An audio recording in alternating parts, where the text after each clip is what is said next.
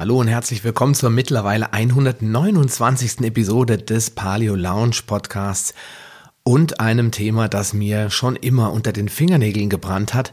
Ich mich aber nie so richtig getraut habe, es mal in einem Podcast, ja, zu thematisieren. Und zwar geht es um Zucker.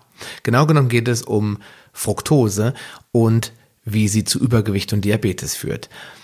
Ja, und alles weitere verrate ich dir jetzt gleich nach diesem Clip. Willkommen in der Paleo Lounge, dem deutschsprachigen Podcast für Paleoernährung und einen ganzheitlichen Lebenswandel.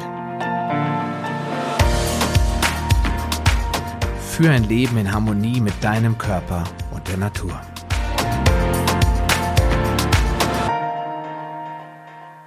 Was enthält wohl mehr Fructose? Coca-Cola oder ein Glas Orangensaft? Also mich hat das Ergebnis doch ziemlich schockiert, denn für mich war Cola immer so der Inbegriff an Süße und Zuckerbombe. Und als ich dann gelesen habe, dass 30 Milliliter Orangensaft bereits 1,8 Gramm Fructose enthalten und die Brause, die schwarze Brause aus den USA nur 1,7 Gramm Fructose, da war ich doch etwas überrascht.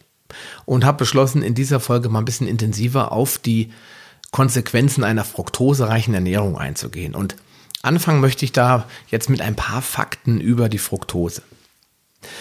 Fructose kommt in der Natur niemals in isolierter Form vor. Sie ist immer in Gesellschaft von Glucose, ihrer Schwester, einem Molekül, das ganz ähnlich aussieht, aber völlig anders verstoffwechselt wird und vom Körper auch ganz anders verwertet wird. Ja, die berühmtesten Quellen für Fructose sind natürlich Obst, Gemüse und der Honig. Ansonsten wird man Fructose in Kombination mit Glucose hauptsächlich in unserem weißen Haushaltszucker, der Saccharose, wiederfinden. Dort nehmen die beiden eine gleich, gleichanteilige Gesellschaft oder Gemeinschaft ein, in dem Fall 50 Prozent Glucose und 50 Prozent Fructose. Das ist die Zusammensetzung des Haushaltszuckers. Wenn man jetzt aber mal genau hinschaut, wie die einzelnen Zuckermoleküle sich so verhalten und wo die Unterschiede liegen, dann stellt man zunächst mal fest, Fructose ist doppelt so süß und wird daher auch besonders gern von der Lebensmittelindustrie eingesetzt als Süßungsmittel, denn sie kann man ganz einfach gewinnen aus Mais, das ist sehr billig herzustellen und damit kann man die Erträge für die Unternehmen, für die Lebensmittelindustrie natürlich deutlich steigern, zumal man auch sparsamer damit dosieren kann, um, um auf den gleichen Effekt zu kommen. Und das erklärt auch, warum in der Vergangenheit oder in den letzten Jahren die Saccharose als klassisches Süßungsmittel aus den Produkten nahezu verdrängt wurde oder verschwunden ist. Weitere Möglichkeiten auf Fructose zu stoßen ist zum Beispiel in Form von Sirup. Es gibt verschiedene Arten von Sirup, die enthalten immer unterschiedliche Kombinationen aus Glucose und Fructose. Es gibt reinen Fructose-Sirup, es gibt aber auch Fructose-Glucose-Sirup. Der besteht in der Regel zu 45 Prozent aus Glucose und zu 55 Prozent aus Fructose. Und dann gibt es noch den ganz beliebten, also in den USA sehr, sehr, sehr beliebten High Fructose Corn Syrup, was ja nichts anderes heißt wie hochfructoselastiger Mais-Sirup. Und der kann in der Tat phänomenale 90 Prozent Fructose beinhalten. Wie macht man das?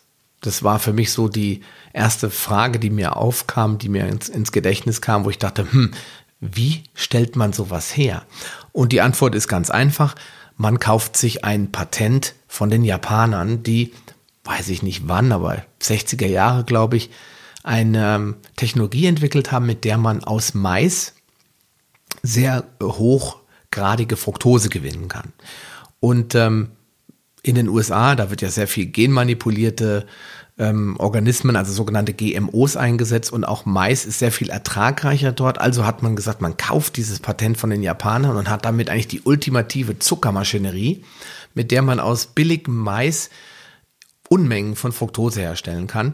Und zusätzlich geht man jetzt hin und nutzt einen Fermentations- oder Fermentierungsprozess, um aus der Mais- und der Weizenstärke die Glucose zu extrahieren oder beziehungsweise die Glucose in diesen beiden Stärkearten umzuwandeln in Fructose und damit hat man die Ergiebigkeit der Fructose noch mal weiter erhöht und daher kommen auch diese irrwitzigen Zahlen von 90 Prozent Fructose im High Fructose Corn Syrup. Ja, und die Frage stellt sich dann natürlich, was passiert eigentlich in unseren Körpern oder in unserem Organismus, wenn wir Zucker in dieser Form zu uns nehmen, also in Form von Fructose und Glucose. Und dazu müssen wir uns einfach mal den Stoffwechselprozess ein wenig genauer anschauen. Und anfangen möchte ich mit der Glucose, denn das ist ein wichtiges, eine wichtige Sache, um erstmal zu verstehen, wo die Unterschiede zur Fructose sind. Deswegen fangen wir einfach mit der Glucose, also mit dem klassischen Traubenzucker an. Der Vorteil von der Glucose liegt erstmal darin, dass alle Zellen im Körper Glucose verstoffwechseln können. Das heißt, wenn ich Traubenzucker zu mir nehme, jetzt irgendwie in Rohform gibt es das ja zum Beispiel zu kaufen, ähm, Dextroenergen hieß das, glaube ich, und heißt es immer noch. Wenn ich das jetzt essen würde, würde Folgendes passieren. Die Glucose wird sofort sehr schnell vom Dünndarm aufgenommen, sobald sie den Weg zum Dünndarm gefunden hat natürlich und wird dann insulinabhängig metabolisiert. Das heißt, der Blutzucker steigt an, der Insulinspiegel steigt an, um den Blutzucker wieder zu senken und dabei werden die ähm, Glukosemoleküle in die Leber transportiert. Aber nur zu 20 Prozent. Das ist so ein Faktor, der, den der Körper automatisch einhält. 80 Prozent werden von allen anderen Gewebearten, also von den restlichen Organen des Körpers, verstoffwechselt und nur 20 Prozent kommen in die Leber. In der Leber finden jetzt quasi drei Prozesse gleichzeitig oder relativ zeitnah hintereinander statt. Der erste Prozess ist die Speicherung von Glykogen als Speicherzucker für schlechte Zeiten oder für Momente des Fastens. Wenn wir nachts schlafen, fasten wir. Der Körper hat also jetzt keine Nahrung, es kommt nichts mehr rein, also muss er gespeicherte Glucose verbrauchen.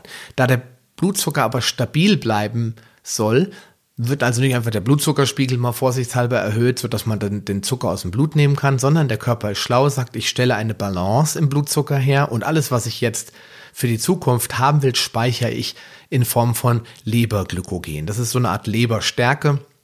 Speicherenergie, so wie die Pflanzen die Stärke auch speichern in ihren äh, Wurzeln und in ihren Blättern, speichert die Leber die äh, Glucose in Form von Glykogen. Und einen weiteren Teil von der Glucose, von diesen 20 Prozent, verwertet die Leber jetzt für sich selbst als Energiequelle. Das machen dann die Leberkraftwerke, die Mitochondrien. Die wandeln das in pure Energie um, so damit die Leber sich selbst am Leben erhalten kann quasi. Und jetzt bleibt natürlich noch was über, je nachdem, wie viel Energie die Leber braucht und wie viel als Glykogen gespeichert werden muss, weil das ist davon abhängig, wie viel Glykogenspeicher schon belegt ist. Die Leber kann nämlich nicht unendlich Leberglykogen speichern. Dann werden alle anderen Überschüsse, die jetzt nicht in Energie umgewandelt werden oder in Glykogen, zu Triglyceriden umgewandelt, also zu Fett. Und das erhöht das Risiko für Herzerkrankungen natürlich. Und ähm, dementsprechend, wenn man sehr viel Zucker zu sich nimmt, vor allen Dingen jetzt in diesem Fall Glucose, dann kann die Leber natürlich auch mehr davon in Fett umwandeln.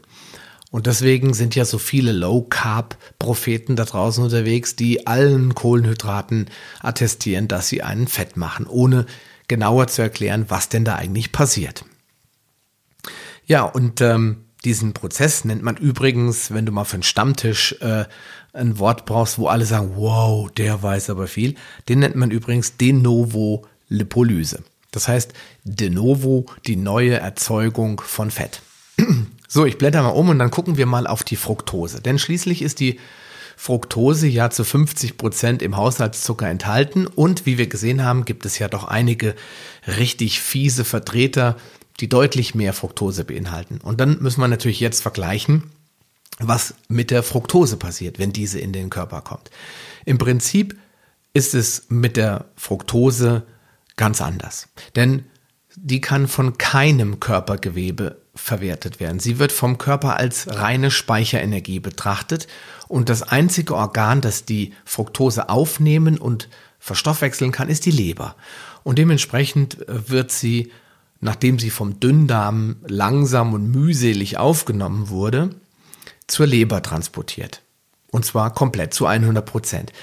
Und ähm, da möchte ich nochmal am Rande erwähnen, warum der Dünndarm das eigentlich tut, warum er das so langsam macht. Wir haben gelernt, bei der Glucose geht das blitzschnell, weil der Dünndarm das Signal bekommt, Glucose, die muss schnell aufgenommen werden, das ist ein ultimativer Energieträger. Bei der Fructose weiß er, kann, können wir nicht verbrauchen, kann nur die Leber verbrauchen, die braucht es aber auch nur zum Speichern und zum Umwandeln. Also es ist keine primäre Energiequelle, sondern eine Speicherquelle. Also geben wir dem keine große Priorität. Was gerade dann zum Problem wird, wenn ganz viel Fructose im Anmarsch ist, denn dann kann der Dünndarm, der Dünndarm sehr schnell überfordert sein. Und wenn er überfordert ist oder überlastet wird, dann lässt er auch was durchgehen. Nimm, stell dir so vor, ein Torwart und fünf Stürmer kommen auf ihn zu die Wahrscheinlichkeit, dass dann ein Tor fällt, also in dem Fall ein Ball ins Tor geht, in diesem Fall ein Glucose, äh, ein Fructose-Molekül den Weg durch den Darm findet und nicht resorbiert wird, sondern im Dickdarm landet, ist sehr groß. Und was sie da anstellen, die Fructose-Bestandteile, wenn sie im Dickdarm landen, das ist äh, interessant und darüber werden wir sprechen in der nächsten Episode. Aber wenn der Dünndarm dann letztendlich seine Arbeit verrichtet hat, kommt die ganze Fructose zu 100 Prozent in der Leber an. Und ja, was passiert dann da? Und das ist am einfachsten zu erklären anhand dieses berühmten Glases Orangensaft, den ich jetzt eben schon mal erwähnt habe. Das enthält ca. 230 Milliliter. Das ist so ein klassisches kleines Glas. Und das sind ungefähr 120 Kalorien. Und wenn wir jetzt davon ausgehen, dass es hälftig Glucose und Fructose ist, dann haben wir 60 Kalorien aus Glucose und 60 aus Fructose. Und ähm, die Glucose, das haben wir ja bereits gelernt, die wird zu 20 Prozent zur Leber transportiert und durchläuft die einzelnen Schritte, die wir schon besprochen haben. 80 Prozent wandern in alle anderen Gewebe und Körperbestandteile, wo sie gebraucht werden und werden ver verbraucht und verstoffwechselt. Die 20 Prozent entsprechen also ungefähr 12 Kalorien. Und ähm, bei der Glucose, äh, bei der Fructose sieht es ein bisschen anders aus. Da haben wir nämlich jetzt die 100 Prozent von 60 Kalorien also sind wir schon bei 72 Kalorien, die der Körper dementsprechend oder in dem Fall die Leber verstoffwechseln muss. Also muss die Leber ja mehr als das Dreifache an Energie aufwenden in Form von ATP, um die Fructose zu verstoffwechseln. Und dabei entsteht Harnsäure und wenn du das schon mal gehört hast, ähm, Harnsäure kristallisiert und sorgt für Gicht oder kann zu Gicht führen und außerdem erhöht Harnsäure nachweislich den Blutdruck. Ja, und was kannst du jetzt tun, um nicht in diese Fructosefalle zu tappen und in Zukunft einfach gesünder zu sein und nicht langfristig übergewichtig zu werden oder Diabetes zu bekommen. Und die einfachste Möglichkeit ist, Zucker in isolierter Form zu vermeiden, ganz besonders die Fructose in Fertigprodukten, Softdrinks und Süßigkeiten, denn das ist der Hauptbestandteil oder der Hauptteil, wo sich die Fructose versteckt. Fruchtsäfte solltest du meiden und lieber auf das ganze Obst ausweichen, denn das enthält auch die wertvollen Ballaststoffe und verhältnismäßig deutlich weniger Fructose. Und dafür klares und kohlensäurefreies Wasser trinken. Ja, und wenn du jetzt schon Adipositas hast oder starkes Übergewicht oder gar Diabetes, dann könntest du zum Beispiel fasten. Und zwar immer ausschließlich nach Rücksprache mit deinem Arzt, denn schließlich, wenn du Diabetes hast, brauchst du dringend einen Arzt in Begleitung, der deinen Blutzucker misst, der regelmäßig deine Diabetes-Medikamente einstellt.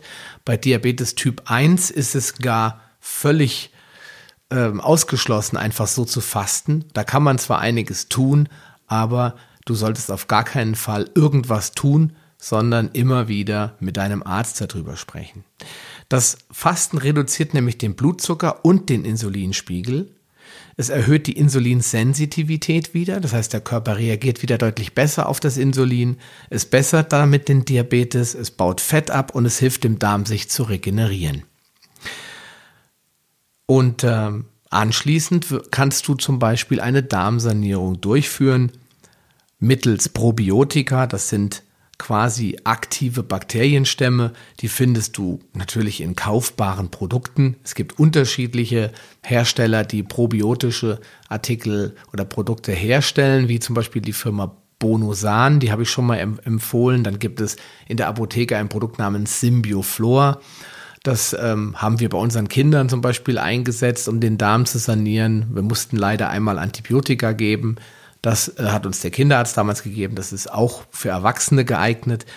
Aber es gibt natürlich auch viele natürliche Möglichkeiten, seinen Darm wieder mit Bakterien anzusiedeln nach einer längeren Fastenkur, zum Beispiel über fermentierte Lebensmittel. Da wäre zum Beispiel Joghurt, Sauerkraut, Kimchi, Kefir, Kombucha, Miso, Tempeh und so weiter und so fort. Es gibt ganz viele natürliche fermentierte Produkte, die dir helfen, eine gesunde Darmflora wiederherzustellen.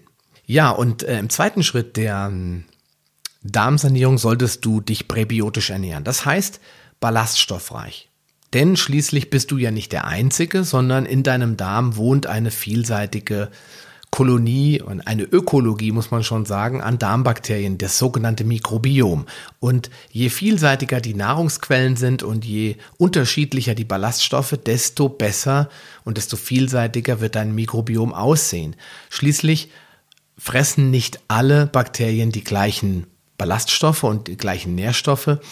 Und ähm, deswegen sieht das typische westliche Mikrobiom sehr einseitig aus. Weil wir essen ja nur Brot mit Salami und Butter und Kartoffeln und Nudeln und ein bisschen Fleisch und viel abgepackte Wurst und so weiter. Es ist also eine ganz geringe Anzahl an Nahrungsmitteln, die wir üblicherweise zu uns nehmen. So circa 20, würde ich mal sagen, unterschiedliche Nahrungsgruppen. Und wenn ich mir angucke, wie das bei den Hadza zum Beispiel in Tansania aussieht, da äh, haben wir mal geschaut, man ist mal hingegangen, hat mal geguckt, was essen die so und man kam so auf circa 600 unterschiedliche Nahrungsmittel. Da werden auch Insekten konsumiert, da werden Wurzeln konsumiert, die wir hier niemals essen würden, da werden ja, Pflanzen und Kräuter gegessen, die wir nicht mal als essbar analysieren würden. Da werden so viele unterschiedliche Sachen in die Ernährung eingebaut, weil es halt auch nicht alles im Überfluss da ist dass die natürlich eine unglaublich vielseitige Darmflora haben, mit der wir nicht im entferntesten mithalten können. Also muss das Ziel sein, nach einer erfolgreichen Darmsanierung die Vielseitigkeit, die Vielfältigkeit in unserer Ernährung äh, zu verbessern, zu optimieren und das gelingt am besten über die Regenbogendiät. Das heißt, je bunter, desto besser. Viele Kräuter, unterschiedliche Obst- und Gemüsesorten, Wurzeln, Knollen, alles, was die Pflanzenwelt hergibt, denn diese ganzen ballaststoffreichen Nahrungsmittel, die helfen unserem Mikrobiom, sich zu entwickeln und die Bakterien, die dabei entstehen, die verstoffwechseln die Ballaststoffe zu sehr wertvollen sekundären äh, Molekülen, zu sekundären Nährstoffen, die man über die Nahrung so direkt gar nicht aufnehmen kann. Zum Beispiel B-Vitamine, die im Darm hergestellt werden von Bakterien, dann das Vitamin K2, das von Darmbakterien hergestellt wird, aber auch sogenannte ähm, kurzkettige Fettsäuren, die von einigen Darmbakterien hergestellt werden und denen man sehr viele gesundheitsförderliche Effekte nachsagt. Ja, und ähm, wenn du damit durch bist, dann kannst du ab dem Tag auch einfach vorsichtiger mit der Fructose umgehen, um insgesamt gesünder zu werden und der Fettleibigkeit, Adipositas und vor allen Dingen der Diabetes weiträumig aus dem Weg zu gehen. In diesem Sinne wünsche ich dir alles Gute, einen schönen Tag noch, bleib gesund. Wir hören uns dann in der nächsten Folge wieder und da geht es dann um das weitere Problem der Fructose, gesundheitliche Folgen eines zu hohen Fructosekonsums. In diesem Sinne, bis bald, dein Sascha Röhler. Eine weitere spannende Folge der Paleo Lounge geht zu Ende und ich hoffe, sie hat dir gefallen. Alle erwähnten Links und weiterführenden Informationen zu dieser Folge findest du in den Show Notes unter paleo-lounge.de slash podcast. Dort findest du ein vollständiges Archiv aller Podcast-Episoden auf einen Blick. Klicke einfach auf die entsprechende Folge, um zu den Show Notes zu gelangen. Wenn du tiefer in die Welt der Paleoernährung einsteigen willst, dann möchte ich dich herzlich dazu einladen, ein Teil meiner Paleo-Bewegung zu werden. Die Paleo Akademie ist ein kostenloser Mitgliederbereich für alle Leser und Hörer der Paleo Lounge und bietet dir jede Menge spannender Informationen, um dich aktiv bei der Erreichung deiner Ziele zu unterstützen. Du kannst dich ganz einfach unter paleo-lounge.de slash Mitgliederbereich registrieren. Der Link findest du natürlich auch in den Show Notes. Ich wünsche dir viel Erfolg. Bleib gesund, dein Sascha Röhler.